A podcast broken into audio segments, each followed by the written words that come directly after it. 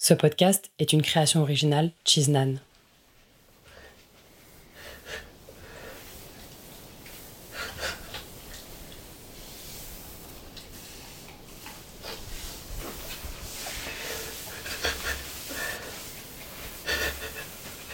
Le silence, c'était celui de la douleur et des larmes. Roberta est partie. Voilà ce qu'elles m'ont écrit.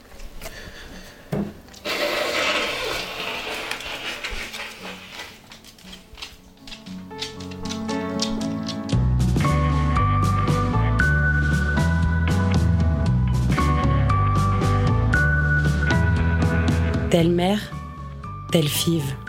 Épisode 5, le jour où Roberta est partie.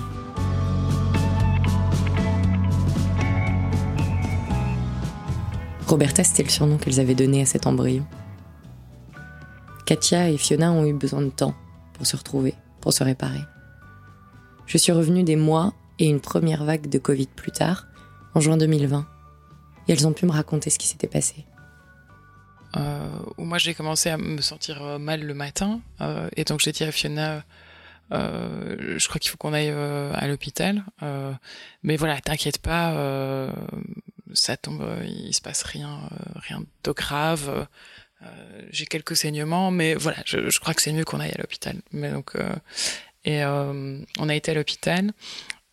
et donc c'était, enfin, l'attente à l'hôpital était horrible parce que moi je sentais qu'il se passait quelque chose, euh, Fiona aussi, mais il fallait, euh, il fallait attendre, euh, voilà, de, pouvoir voir un gynécologue. Donc on se regardait toutes les deux en disant mais qu'est-ce qui va nous arriver, quoi? Est-ce que c'est grave? Est-ce que c'est pas grave? Qu'est-ce qu'on va faire C'était pas un vrai saignement, c'était, il y avait des traces brunâtres, quoi. Du coup, on savait pas si c'était vraiment quelque chose dans l'ordre de la gravité ou et donc, il y avait ce sentiment mêlé de OK, on stresse, il se passe un truc. Et en même temps, l'espèce de pulsion euh, de s'auto-rassurer en disant euh, Mais ça se trouve, il n'y a rien du tout. Et en fait, c'est trop chouette, on va voir notre enfant. Il y avait un peu d'excitation aussi de Bon, voilà, on est content de faire une échographie maintenant. Et puis, de s'auto-rassurer. On n'était pas du tout dans l'idée d'une fausse couche parce qu'on était euh, vraiment très proche. euh, Enfin, on était à quelques jours de trois mois. Donc, euh, c'est vrai que petit à petit, plus, plus les semaines passent, plus on se sent un peu plus sécurisé. Quoi. On se dit, OK, voilà, on a déjà passé cette semaine-là. Là, voilà, on était des 12 semaines. on n'y pensait même plus. Quoi. Là, le fait de voir la, la gynécologue chercher le bébé, je me suis dit, ah tiens, c'est bizarre quand même qu'elle qu'elle cherche quoi. Euh, c'est pas un bébé qu'elle devrait chercher, c'est un bébé qu'elle devrait trouver assez naturellement. Et puis elle me dit ouais, ok on va faire une écho interne. Et là je vois que le cœur ne bat plus. Donc euh, là je me dis ok il se passe un truc, euh, il se passe un truc. Je regarde Fiona et Fiona était déjà en larmes. Donc je me suis dit ok Fiona a compris. Euh, ce qui s'était passé Euh, et donc elle a pris le temps elle a dit voilà je, je pense que euh, enfin voilà ça, ça s'arrête pour vous quoi ici J'ai pas une bonne nouvelle. j'ai pas une ouais elle a dit voilà j'ai pas une bonne nouvelle j'ai pas une bonne nouvelle ça a commencé comme ça et puis Fiona n'a pu écouter ce qui se passait Ouais, moi, déconnecté. Euh, Je pense que aucune fausse couche n'est facile. Enfin, je, je pense pas que ça peut être OK. Par contre, je pense qu'on a été pris en plein vol, quoi. On a été dans un processus qui, voilà, émotionnellement est monté depuis des mois, où tout est quand même, euh, on en parle. euh, Enfin voilà, il y a une construction qui est faite depuis longtemps. Et donc là, on a l'impression qu'on est, ça y est, quoi. Et puis donc ouais, c'était une chute euh, assez haute. Je pense que c'est pas forcément le cas par ça, par contre, pour tout le monde. Ça veut dire que c'est un enfant tellement désiré, tellement voulu, dans lequel on s'est investi dans le processus, que forcément, euh, c'est une chute euh, drastique. C'est vraiment, euh, c'est vraiment, enfin, tout devient noir. c'est un sentiment très particulier aussi. Et puis après, moi, tout de suite est venue la question de, mais qu'est-ce qu'on fait de cet enfant qui est dans mon ventre et qui est mort?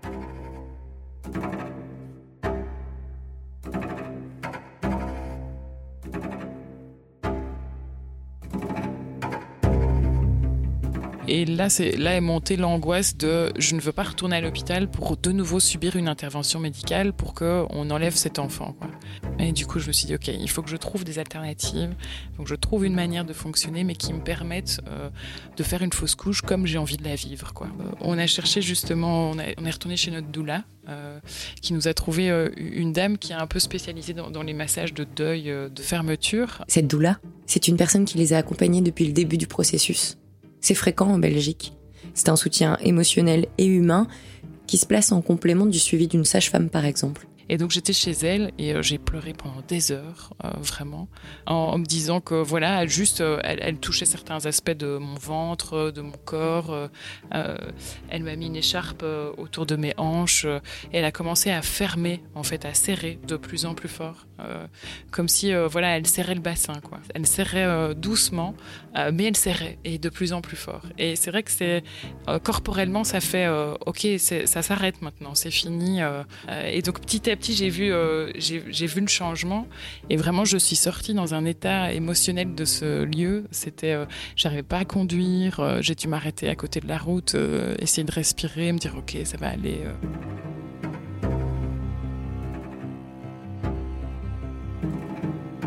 L'hôpital euh, m'a laissé quatre jours, quoi, en disant dans quatre jours, euh, s'il n'y a pas d'expulsion, euh, vous revenez ici, c'est nous qui le faisons, quoi. Donc moi, je savais que j'avais une ligne, j'avais quatre jours pour que ça puisse se passer comme moi j'avais envie que ça se passe.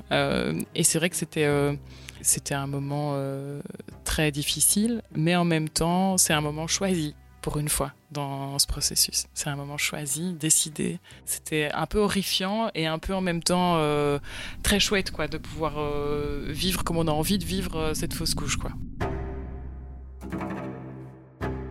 Après, après vient l'après. Moi, j'étais très focalisée sur, voilà, je veux que ça se passe. j'ai envie de maîtriser comment ça va se passer. C'est important pour moi. Et j'étais vraiment focalisée pour sur ça. Et après est venu, euh, j'ai l'impression, c'était un vent de tristesse qui m'est tombé dessus. Euh, je pensais pas que euh, on puisse être aussi triste pour un, un peu quelque chose d'aussi petit. Ouais, il y a des mots durs qui sortent à ce moment-là où t'entends Katia qui dit Moi je voulais porter la vie, maintenant je porte la mort. Parce que en fait, ça faisait quelques. Ça faisait quelque temps que le cœur s'est arrêté en fait euh, de battre euh, quand euh, on a découvert quoi le, c'était l'expulsion de cet de ce, de enfant. Et c'était pas à ce moment-là que son cœur s'arrêtait de battre. Et donc c'est aussi réalisé que pourquoi est-ce que cet enfant reste avec nous? Est-ce que enfin je sais pas on a plein de questions qui se chamboulent et c'est là qu'on comprend le raz de marée que ça peut être d'avoir un enfant enfin d'avoir un enfant. Moi je pense qu'on est malgré tout déjà parent de, Roberta, quoi. Et que j'ai envie de. Voilà, ça restera, je, l'intègre dans notre famille. Euh, et je, crois que c'est un souhait vraiment de notre part de l'inclure euh, en tant que tel, quoi. Elle nous a pris plein de choses. Euh, on s'est rendu compte de. C'est le deuil de, de, ce petit bout de vie, mais c'est aussi, c'est aussi se rendre compte déjà tout, toutes les projections qu'on a pu faire euh, à très loin. Quoi. On y a déjà mis un sacré euh, paquet sur le dos, euh, alors qu'il a quelques semaines de cœur qui bat. Quoi. Donc ça, c'est interpellant. Parce que, donc oui, il y avait le deuil de cet être, le deuil d'un projet, le deuil de... Voilà, il y a pas mal de trucs qui, qui se percutent. C'était très, très difficile, je pense. Au départ, je j'avais vraiment cette notion de moi je ne suis pas capable d'avoir un enfant. Les autres femmes le sont euh, mais moi j'ai pas cette capacité. Euh, donc je m'étais dit voilà si en fait j'ai perdu le bébé c'est parce que moi je suis pas capable. Euh, comme s'il y avait une espèce de justice qui se faisait aussi. Et même si intellectuellement c'était ok émotionnellement c'était pas ok. Il y avait toujours cette sensation de en fait moi je, je suis pas capable après est venu vraiment un sentiment de jalousie par rapport aux autres femmes enceintes des, copines qui m'annonçaient qu'elles sont enceintes, euh, qui galèrent pas, qui ont pas de soucis, ça marche du premier coup, euh, c'est génial. Euh, elles ne s'y attendaient pas, mais bon, ça arrive. non, quoi. ça, c'est ça c'est trop. ça, c'est trop facile. donc, ça, c'est compliqué. Il y a cette absence d'équité, de justice dans le processus qui est dur aussi, aussi à vivre ça c'était ça a été vraiment très difficile puis après il y a je veux plus en parler en fait. Euh, j'en ai tellement parlé, j'ai tellement pleuré que en fait, j'ai plus envie, j'ai plus envie de pleurer, et puis j'ai plus envie d'en parler parce que si j'en parle, je pleure. donc en fait, je, vais nier ce qui se passe. ça aussi, ça a duré un petit peu de temps petit à petit, il y a une phrase de la doula que, au moment de la fausse couche qui, m'a interpellée. Elle m'a dit euh, Ce n'est pas parce qu'on est en deuil euh, qu'on ne peut pas imaginer autre chose. Et en fait, je me suis dit, ben, en fait, ce, voilà, ce deuil euh, de cette fausse couche, il va durer, il va durer longtemps, il va durer plus de six mois, il va durer sans doute beaucoup plus longtemps. c'est pas grave, je peux aussi réinventer autre chose euh, même si euh, moi, avec ce deuil, ben, ça fera partie toujours de, l'histoire, de, cette histoire aussi euh, qu'on a construite à, deux. Quoi. Et bon, ça nous a fort soudés, je pense, mine de rien. Effectivement, a des périodes un peu plus compliquées on avait peur que ça devienne un peu sujet tabou, quoi, parce que ça fait mal. et donc ça, ça, c'était plus compliqué. C'est vrai que moi, qui n'étais pas la mère qui avait porté, j'entendais beaucoup Et toi, physiquement, Katia, comment ça va? Et donc, c'est des choses c'est très, très bienveillant de la part euh, de l'extérieur. Mais même, euh, ça se voit que c'est pas facile d'aborder les sujets euh, qui peuvent toucher parce que même elle, on lui demandait physiquement comment ça va? Et pas émotionnellement. Enfin, voilà, souvent par respect, mais quand on me posait la question comment ça va, je, disais ah bah Katia, je parlais d'elle. C'est quoi ma place dans, dans ça? Et euh, j'avais besoin aussi, euh, enfin, je me suis rendu compte que voilà, c'était une fausse couche, c'est assez classique, euh, c'est une femme sur huit, je pense. En même temps, moi, j'avais l'impression de connaître personne à qui c'était arrivé, et maintenant, j'ai l'impression de connaître plein, quoi.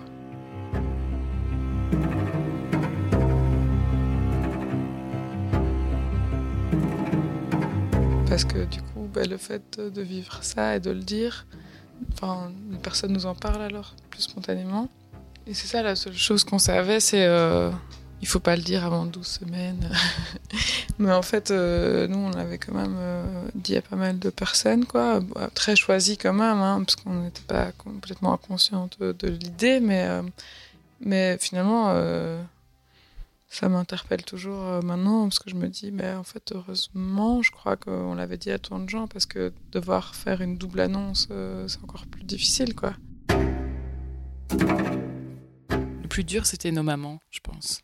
Euh, avec, par exemple, moi, c'est la fausse couche est arrivée le jour de l'anniversaire de ma maman. Euh, appelé ma mère pour lui dire euh, joyeux anniversaire euh, et je savais déjà depuis deux jours que j'étais en train de perdre le bébé quoi. Donc j'avais pas envie de lui annoncer cette nouvelle j'ai envie de rester positive. Mais mais le lendemain elle m'a rappelé elle m'a dit j'ai pas dormi de la nuit il y a un truc qui va pas donc voilà elle l'a senti quoi. Elle l'a senti qu'il se passait quelque chose même si je, je lui disais pas.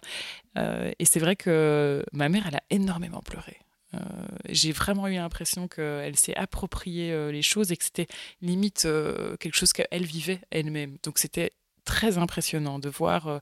je pense que j'ai vu très peu de fois ma mère pleurer. C'est très très rare, vraiment. Je peux les compter sur les doigts. Et là, je l'ai entendu s'effondrer en larmes. Mais vraiment, je pense que c'est arrivé trois ou quatre fois dans ma vie. et une fois pour cette fausse couche. Leur témoignage m'a bouleversée. Et là, dans le jardin de leur maison balayée par le vent, cette force me laisse bouche bée. Alors, euh, donc ici, au, pied de ce cerisier, donc c'est, l'endroit où on a placé Roberta. Euh, c'était donc en fin janvier dernier. Euh, ce cerisier a vraiment énormément poussé depuis qu'on y a placé Roberta, donc ça a été c'est assez impressionnant. Il a donné ses premiers fruits cette année. Donc voilà, c'est un chouette signe, c'est un signe d'abondance euh, aussi. Euh, et puis euh, il a énormément grandi, quoi. Donc symboliquement, c'est c'est intéressant. Enfin, c'est très intéressant pour nous, quoi, de voir que cet arbre a grandi, qui se renforce tous les jours, de voir qu'il donne déjà des fruits. Donc c'est très rassurant c'est un arbre qui est jeune et euh, du coup on va le tailler, et on va le, on va le voir grandir avec nous et donc je pense que ce sera toujours un peu le symbole de. Enfin voilà, on va pas oublier ce qu'il représente pour nous maintenant. Et, euh. Ouais, il y a ben, sans doute euh, peut-être le retour à la terre dans un premier temps et puis. oui, c'est un sentiment d'espoir, quoi, vraiment. Et je crois qu'il représente un, un, avenir plus joyeux pour nous. Est-ce que ça y est? Elles sont prêtes à recommencer? Et quand Katia et Fiona sont prêtes, il ne faut pas traîner. Le moment où je me suis sentie prête euh, à recommencer, c'est quand pour moi euh, les options étaient de nouvelles, nouveaux, enfin c'était de nouveau ouvert quoi pour moi. Ça veut dire que je, je pouvais entrevoir autre chose que le deuil. Euh, euh, donc euh, je le vois un petit peu comme euh, des petites formes de couleurs quoi qui apparaissaient petit à petit et je me disais ah tiens aujourd'hui c'est pas tout noir quoi. Il y a autre chose qui existe aussi. Et petit à petit ces petites formes de couleurs elles ont commencé à être de plus en plus grandes et je me suis dit ah, ok il y a une option il y a autre chose quoi.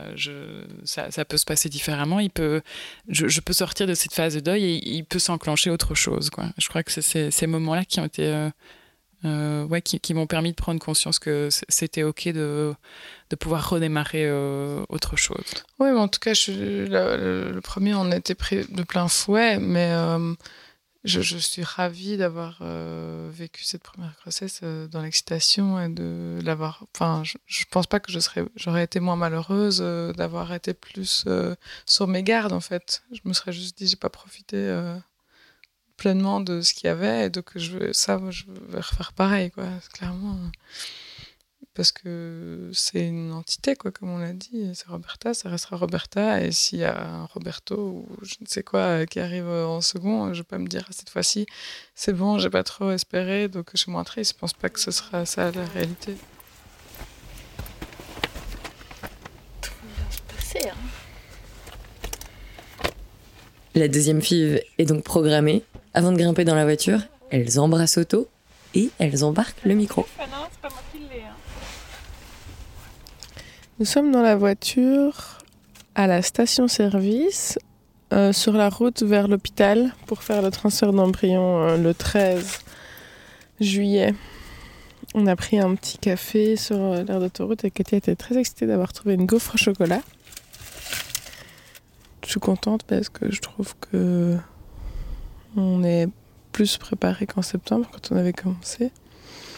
Enfin, je me sens, bien, quoi, tu vois, par rapport à ça, moins stressé, moins dans le speed de, on va commencer tout, ça doit marcher. Et aussi, euh, j'étais un peu triste que tu avais fait euh, qu'on soit passé par la FIV parce que j'avais vu que ça avait provoqué beaucoup de douleur et tout ça. Et je me suis dit, euh, je me disais, si on avait fait une troisième insémination, peut-être que ça aurait aussi fonctionné, mais euh, après, quand il y a eu la fausse couche, euh, je me suis dit que ça aurait eu du poids aussi, en plus de se dire, ah, zut, maintenant on va devoir euh, encore utiliser une paillette, et donc au quatrième, la quatrième paillette, et là je me dis, il n'y a pas ce stress-là de ça doit réussir en une fois, on sait qu'il y a quatre embryons qui attendent aussi, et, et, voilà, moi en tout cas, je suis contente de ne pas avoir ça comme souci en plus, quoi. Donc pas de stress, mon petit chat. Les envolées sauvages et les nuits éblouissantes.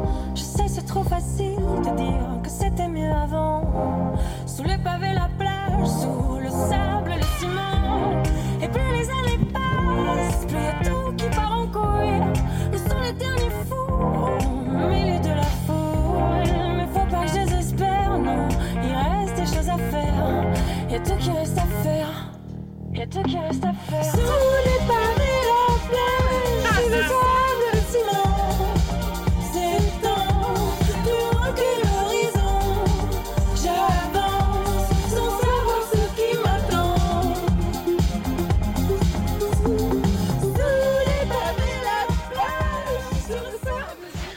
Est toujours le 13 juillet, il est 11h17. Euh, donc le transfert d'embryon est terminé. Euh, ça s'est très bien passé. Euh, Fiona a pu euh, rentrer euh, jusqu'au, jusqu'à la salle d'attente. Voilà, on a quand même demandé à l'infirmière qui était en face de nous si elle pouvait venir, mais euh, elle n'a pas pu rentrer. C'était catégorique. C'était plutôt catégorique. C'était non, je ne fais pas les règles, ça c'est les règles. Et donc je suis rentrée dans la salle pour me changer et j'ai mis tout de suite FaceTime pour avoir Fiona. Et donc quand je suis rentrée dans la salle, il y avait donc une autre infirmière euh, et puis une dame qui, euh, qui je pense était gynécologue. Euh, il y avait la, la dame qui me montrait l'échographie, donc elle était sur mon ventre et on voyait ma vessie qui était énorme quoi, et donc on voyait l'utérus. La gynécologue a redit que mon, mon endomètre était fabuleux et ensuite il y a un monsieur qui est arrivé qui s'appelle Koen qui m'a dit bonjour je m'appelle euh, alors on a dégelé. Ik ben Koen. Euh, on a dégelé votre euh, deuxième embryon de catégorie 1 et euh, donc il a bien 5 jours. Tout s'est bien passé lors de la décongélation. Ah, ok, bah six jours. Euh, ouais, il n'avait pas 6 jours. Tout s'est bien passé lors de la décongélation et donc c'est moi qui vais euh, l'insérer quoi. Euh, et donc en fait il a euh, une petite aiguille comme ça euh, longue. Il m'a placé l'embryon et donc j'ai vu, j'ai vu le petit embryon dans l'écho qui est parti tout de suite. Mhm. Tu vois, il est arrivé, il est parti, il est parti direct quoi. Mais ça a été vraiment vraiment très très vite quoi. Euh, et puis donc juste après elle m'a dit ah ben, vous pouvez y aller Euh, et donc a une l'autre l'autre infirmière m'a reconduit euh, dans la petite cabine. Et puis j'ai appelé Fiona et Fiona m'a dit d'écouter euh, la chanson sous les pavés euh, d'Isia donc je l'ai mise Euh, j'ai bien pleuré Euh, je l'ai mise deux fois d'ailleurs. Puis je me suis changée et je suis sortie Moi, j'ai écouté la chanson en boucle dans la salle d'attente. c'est vrai?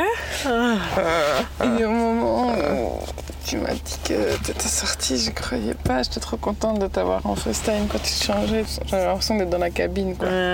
En fait, j'étais contente euh, qu'on choisisse cette nouvelle chanson. On me donne du courage euh, et de l'énergie, tu vois. Et voilà, c'est ça que je pense qu'il faut avoir et pas pour sortir un peu de trucs euh, Ouais, ouais. mélodramatiques. euh. C'est sûr que c'était moins doucereux euh, comme transfert d'embryon que le premier, quoi. On Ouais. était plus, euh, plus rapide, quoi. Efficace, euh, on y va, c'est bon. Je euh. t'ai pas dit encore. Ah oui, c'est ça. Après, j'ai- j'ai eu le même flash qu'avec Roberta. c'est vrai Et donc, tu veux savoir Ouais, je sais pas. C'est Juju. Juju. Juju. Juju. Juju le taquet. Juju est méga au taquet, quoi. Putain, euh, jamais vu un taquet comme ça. Juju est donc arrivé, rapide, sûr, au son d'Isia, sous les pavés, la nouvelle chanson rituelle des filles. Parce que c'est vrai, finalement, il y a tout qui reste à faire.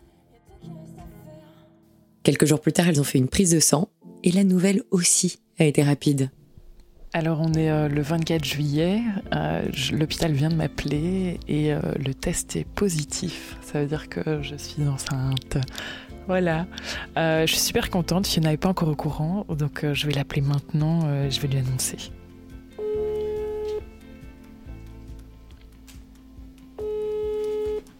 Alors, t'as eu un coup de téléphone? Oui, j'ai eu un coup de téléphone. À ton avis? Bah, un sourire. Oui Bah oui, c'est positif. hein.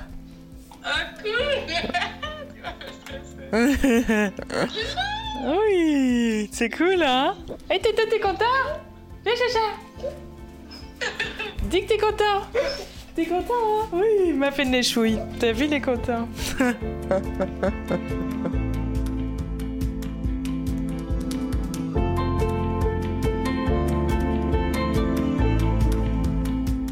Telle mère, telle five, un podcast de Lucie Baverel et Loïc Mabili. Si vous avez aimé ce podcast, partagez-le, notez-le et soutenez-le. La suite est à découvrir sur vos plateformes préférées.